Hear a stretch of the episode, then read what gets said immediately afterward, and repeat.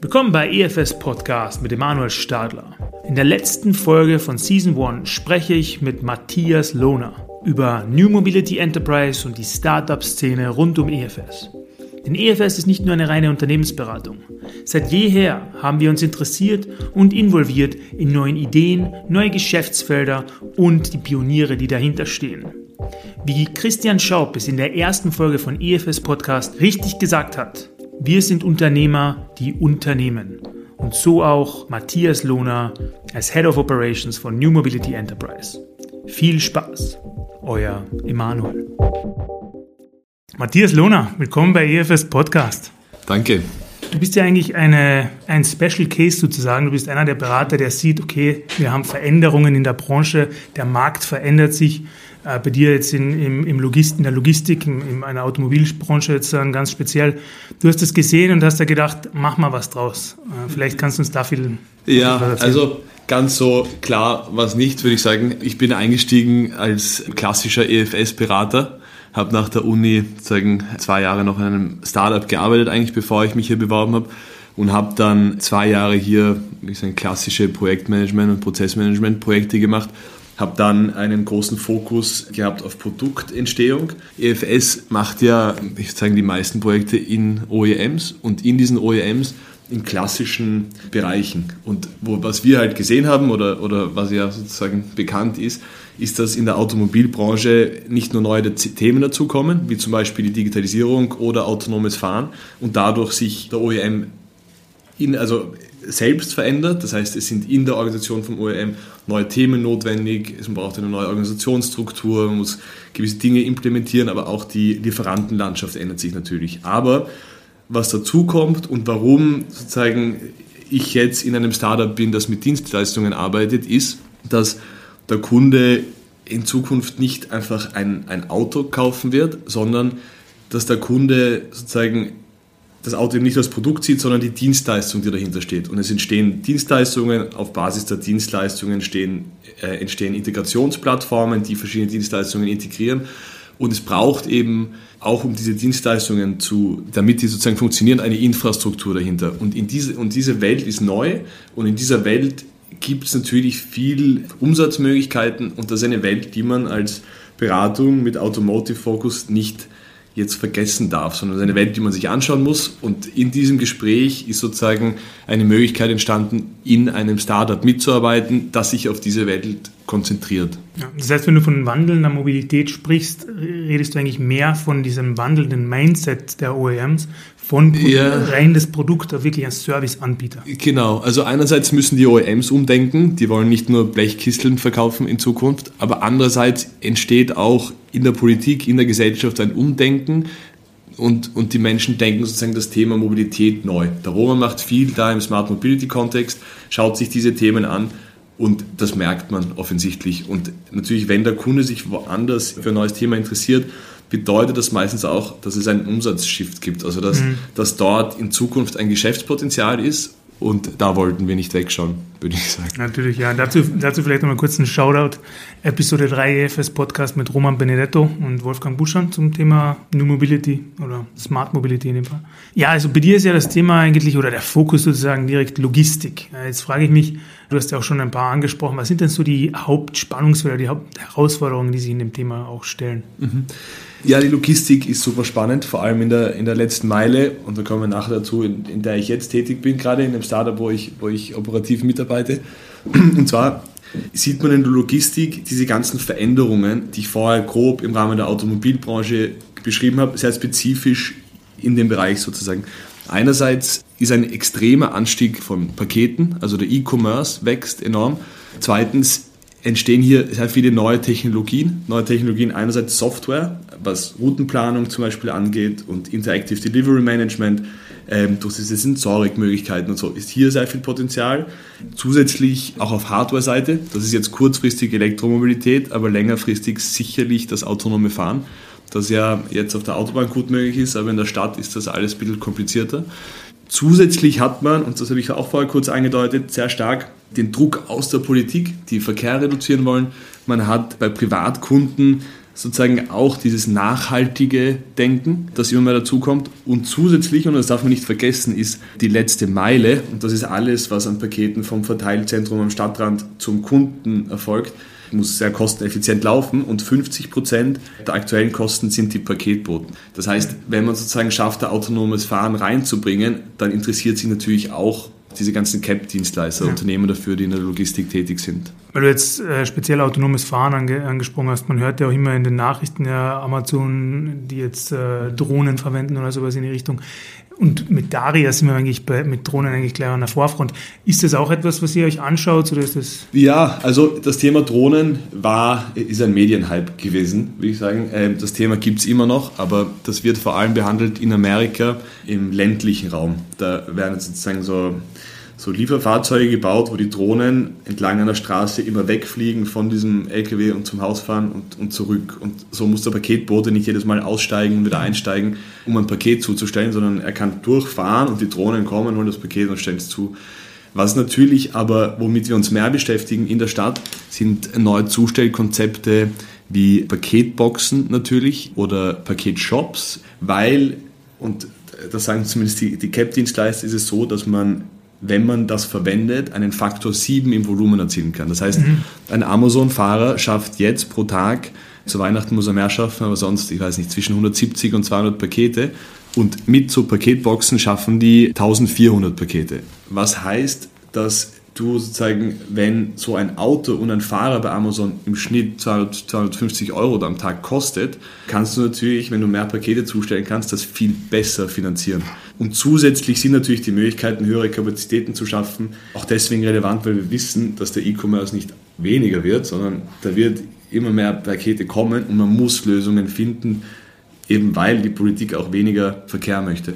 Was da vielleicht noch interessant ist, in China und in Silicon Valley gibt es schon so Zustellroboter, die du mit dem QR-Code öffnen kannst und, und Pakete dann wirklich über den Lift nach Hause gebracht werden. Das kommt sicher. Da ist ein großes Thema auch gerade Curb Mapping, also Gehsteigvermessung, weil natürlich auch ein Effizienzthema ist, dass die, die Paketboten können in Ladezonen parken aber die sind nicht immer frei und sie müssen parken. Und wenn du jetzt sagen so kleine Paketboxen herstellst, die den Postboten im ersten Zug einmal nachfahren und noch nicht selbst fahren, weil irgendwann muss das Paket übergeben, da gibt es noch keine Lösung. Das nennt sich Hausschlapfendistanz. Das ist das Ziel von der, von, von der urbanen Logistik heute.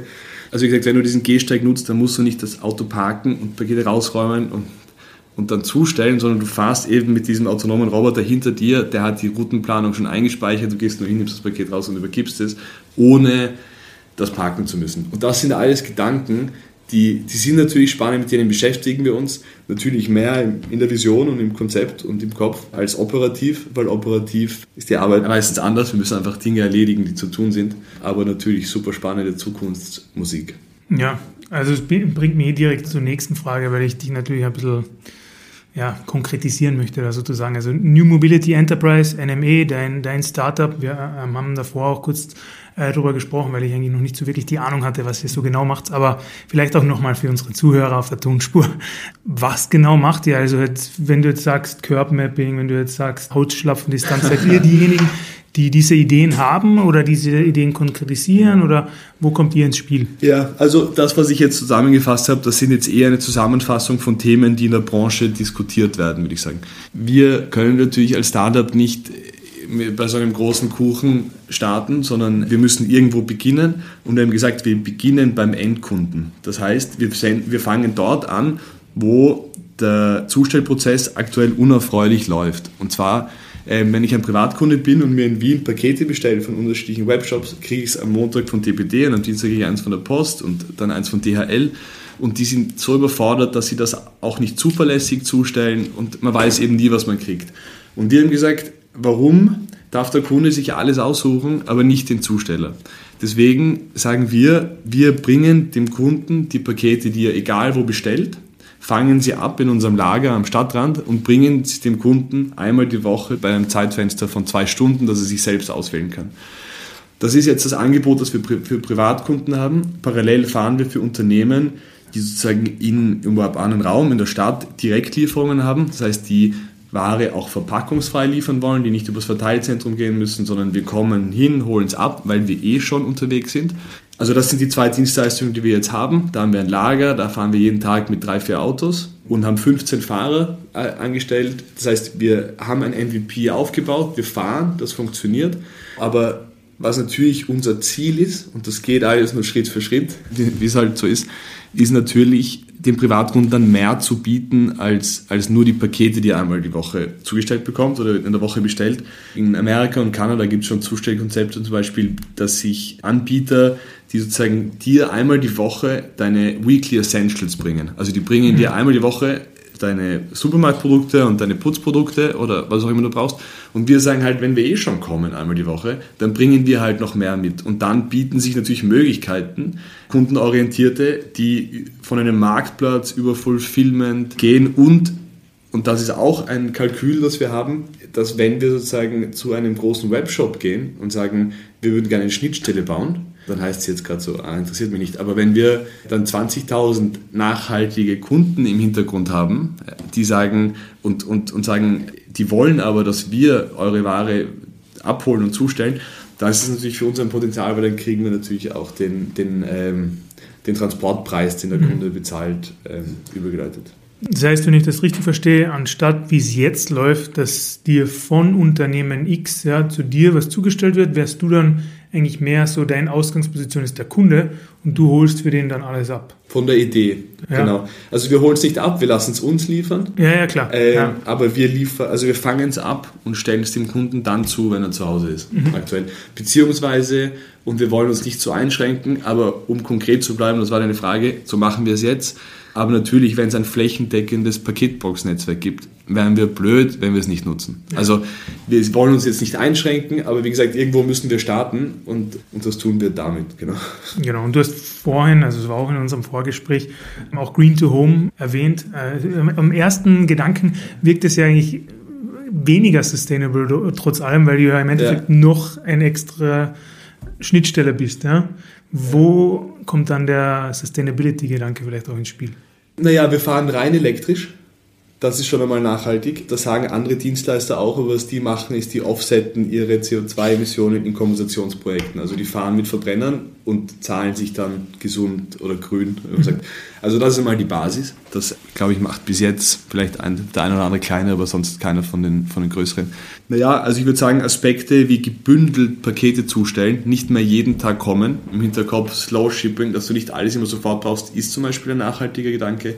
Auch die, die Themen wie, ich fahre zu Unternehmen und hole Pakete ab, stell's direkt zu, also fahre nicht raus wieder, aus ins Verteilzentrum, sondern stell's mhm. und, und bring's dann wieder hin ist auch so eins, weil wir auch verpackungsfrei zustellen können. Also wir fahren zum Beispiel für Bella Flora, kennt glaube ich jeder, und da holen wir sozusagen auch Pflanzen und, und, und bringen sie ohne Verpackung. Ich weiß gar nicht, wie man die verpacken könnte, aber generell ähm, machen wir die Dinge verpackungsfrei und das ist auch ein grüner Gedanke. Und natürlich werden wir konstant bei unserer Vision darauf schauen, dass es nachhaltig ist. Und da gibt es sehr viele Themen, wie zum Beispiel Circular Economy auch, dass man äh, ein Geschäftsmodell aufmacht, wo man, wo man Produkte refurbished und neu verwendet. Mhm. Das ist ein Riesenmarkt, weil die, ja, die Studien dazu sagen schon, dass C2C etwas ist, was kommen wird, dass man zu, also dass man Sachen vermietet oder verkauft, die man selber schon hat da gibt es ja so Startups sozusagen für, für auch Kindermode. Das ist ein bisschen off-topic, aber die sagen, okay, Kinder, man muss nicht immer alles kaufen für ein Kind, das groß wird, sondern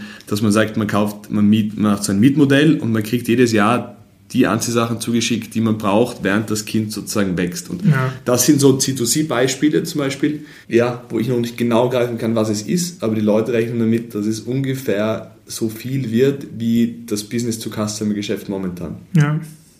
Ja, ist ja klar. Ja. ja. früher hat man dann einfach vom, vom Nachbarn Kindermode bekommen. Ja. Ja. Anstatt äh, das wegzuschmeißen, heute braucht man halt andere Lösungen. Absolut. Ähm, was mich jetzt noch interessiert, äh, so lange gibt es ja NME jetzt noch nicht, deswegen vielleicht, dass du kurz nochmal dazu sprichst, wie lang es die Idee und äh, bis zur Gründung dann tatsächlich gegeben hat. Aber was mich noch mehr interessiert, ist vielleicht so einen kurzen Ausblick, wie die nächsten Monate und Jahre vielleicht für dich da ausschauen. Gut, also NME wurde gegründet von Michael Punzet und Maximilian Mader. Das sind die zwei Gründer. Vielleicht kurz auch noch ergänzt ist, dass NME hat schon seit langem eine Partnerschaft mit EFS. Also der Christian und der Tibor waren immer im Aufsichtsrat äh, seit Firmengründung 2018. Mittlerweile hat EFS einen Anteil an dem Startup übernommen. Das heißt, es gibt hier immer mehr Verschränkung, weil auch EFS sieht, dass in diesem Startup-Setting, das wir hier haben, dass man viel mitkriegt, aber auch viel in der aktuellen Struktur mitentwickeln kann. Das ist zum Beispiel das Thema IT-Development, das wir absolut benötigen und wo EFS weiß, es gibt, es gibt Kompetenzen, aber es ist noch kein richtiger Fokus draus, sagen wir bei der Entwicklung. Und da ist natürlich eine super Sache jetzt, dass EFS und das Startup zusammenarbeitet und, und, und da was tut. Ja, NME hat immer begonnen mit, mit dem Ziel, irgendwas in der Mobilität zu machen. Und über die Jahre, und ich bin jetzt dabei seit eineinhalb Jahren als Head of Operations, also ich werde eingesetzt dort, um sozusagen äh, die, ja, eine gewisse Struktur reinzubringen, würde ich sagen. Das war mal der erste Ansatz.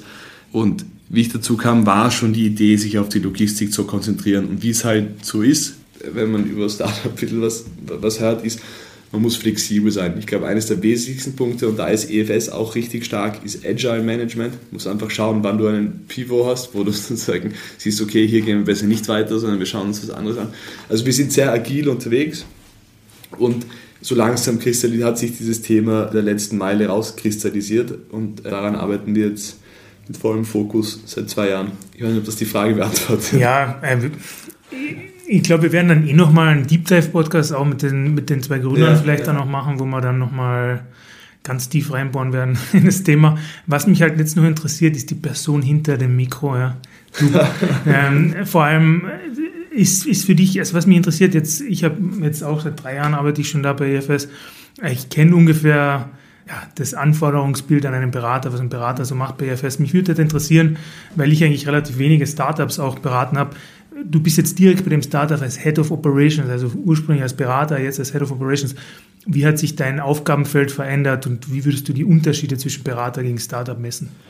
Ja, also ich meine, das ist, glaube ich, etwas, was EFS auszeichnet und was der Christian in seinem ersten Podcast, finde ich, extrem gut beschrieben hat, ist, dass wir nicht, also vom Gedanken nicht eine klassische Beratung sind, sondern eine, eine Zusammenstellung lauter unternehmerisch denkender Menschen, Leute sozusagen, die gern was tun und diesen Leuten wird hier Platz geschaffen.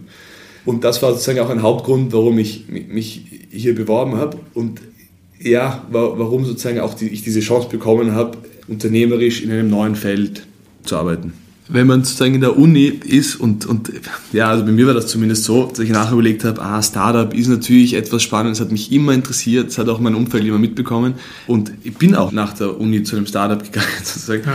und ich bin zur FS gegangen, weil ich sozusagen dieses Setting gemacht habe und einfach lernen wollte, was es heißt, professionell zu arbeiten. Das ist natürlich etwas, was hilft in jedem Umfeld und sozusagen von verschiedenen Partnern möglichst viel zu lernen oder auch von Kollegen viel zu lernen, das ist natürlich eine, eine super Basis.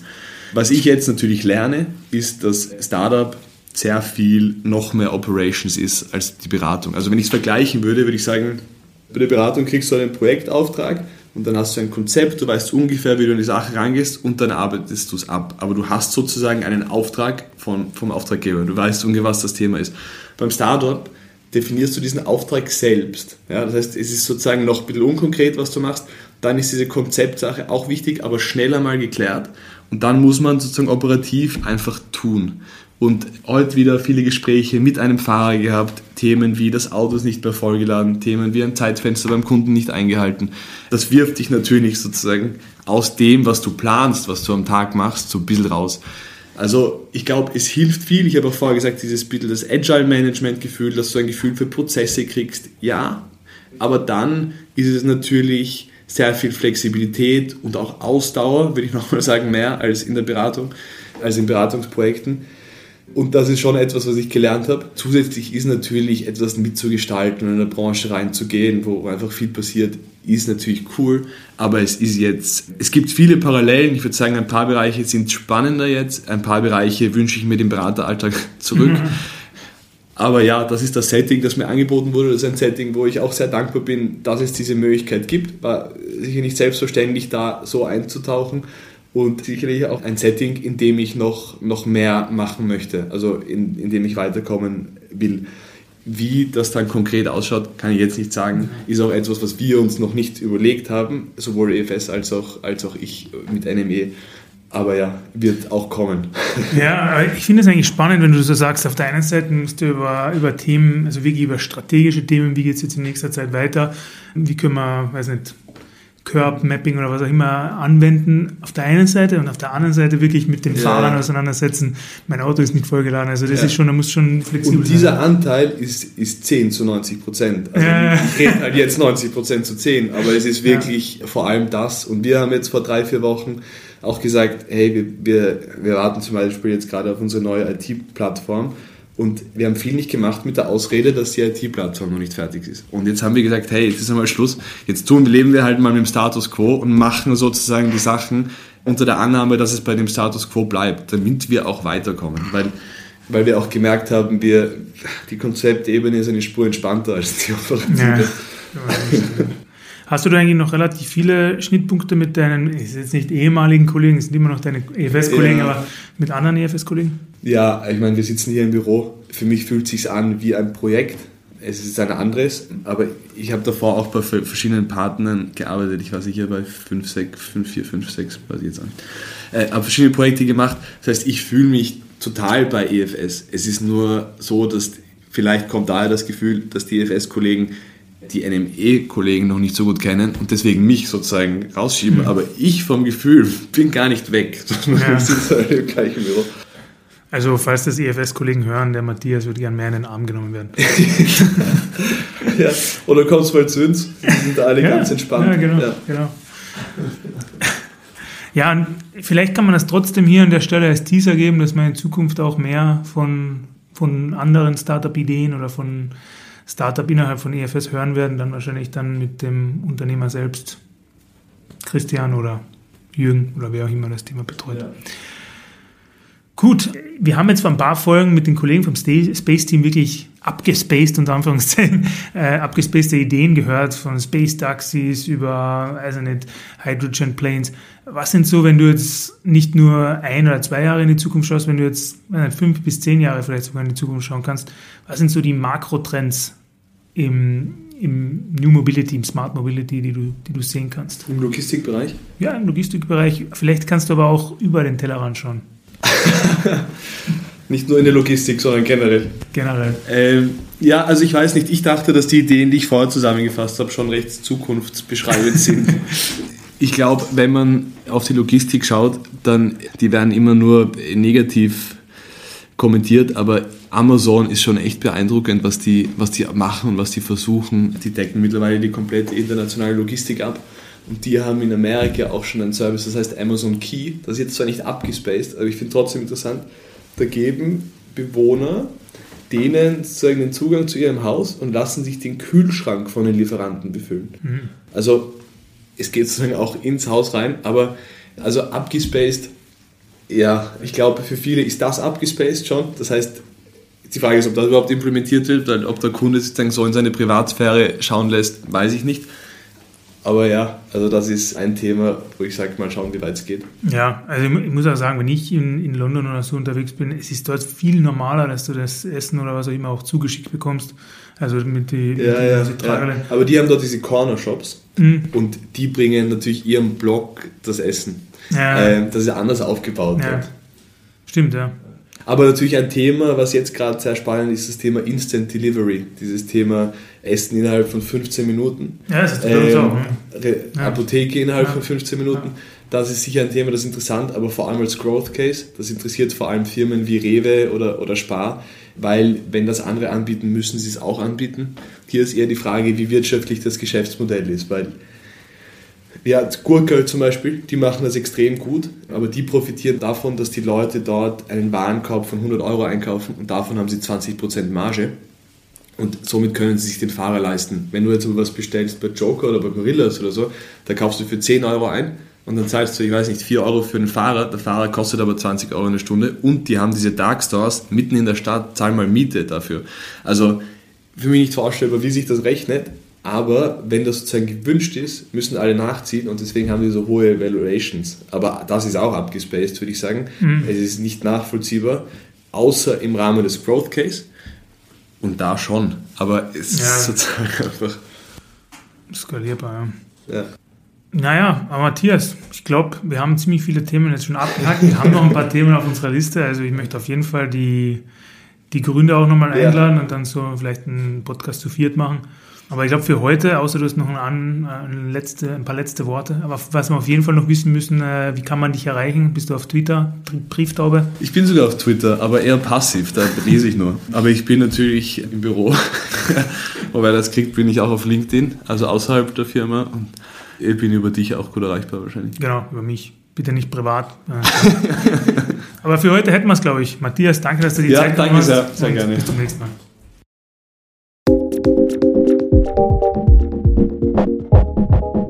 So endet Season 1 von EFS Podcast mit Emanuel Stadler. In den letzten Wochen und Monaten durfte ich euch begleiten auf der Reise über die Cloud, neue Geschäftsfelder, neue Sales-Herausforderungen. Wir haben gesprochen über Themen wie Enterprise Architecture Management, waren sogar im Space mit dem TU Space Team. Wir haben Themen angerissen wie Digital Education, aber auch das internationale Leben eines Beraters angeschaut. Es war wirklich sehr spannend und doch freuen wir uns jetzt schon auf Season 2 mit neuen Moderatorinnen und Moderatoren, mit neuen Herausforderungen, neuen Themen und vor allem auch neuen Horizonten und Chancen. Vielen Dank an dieser Stelle für den erfolgreichen Start von EFS Podcast Season 1 und viel Erfolg meinen Nachfolgerinnen und Nachfolgern.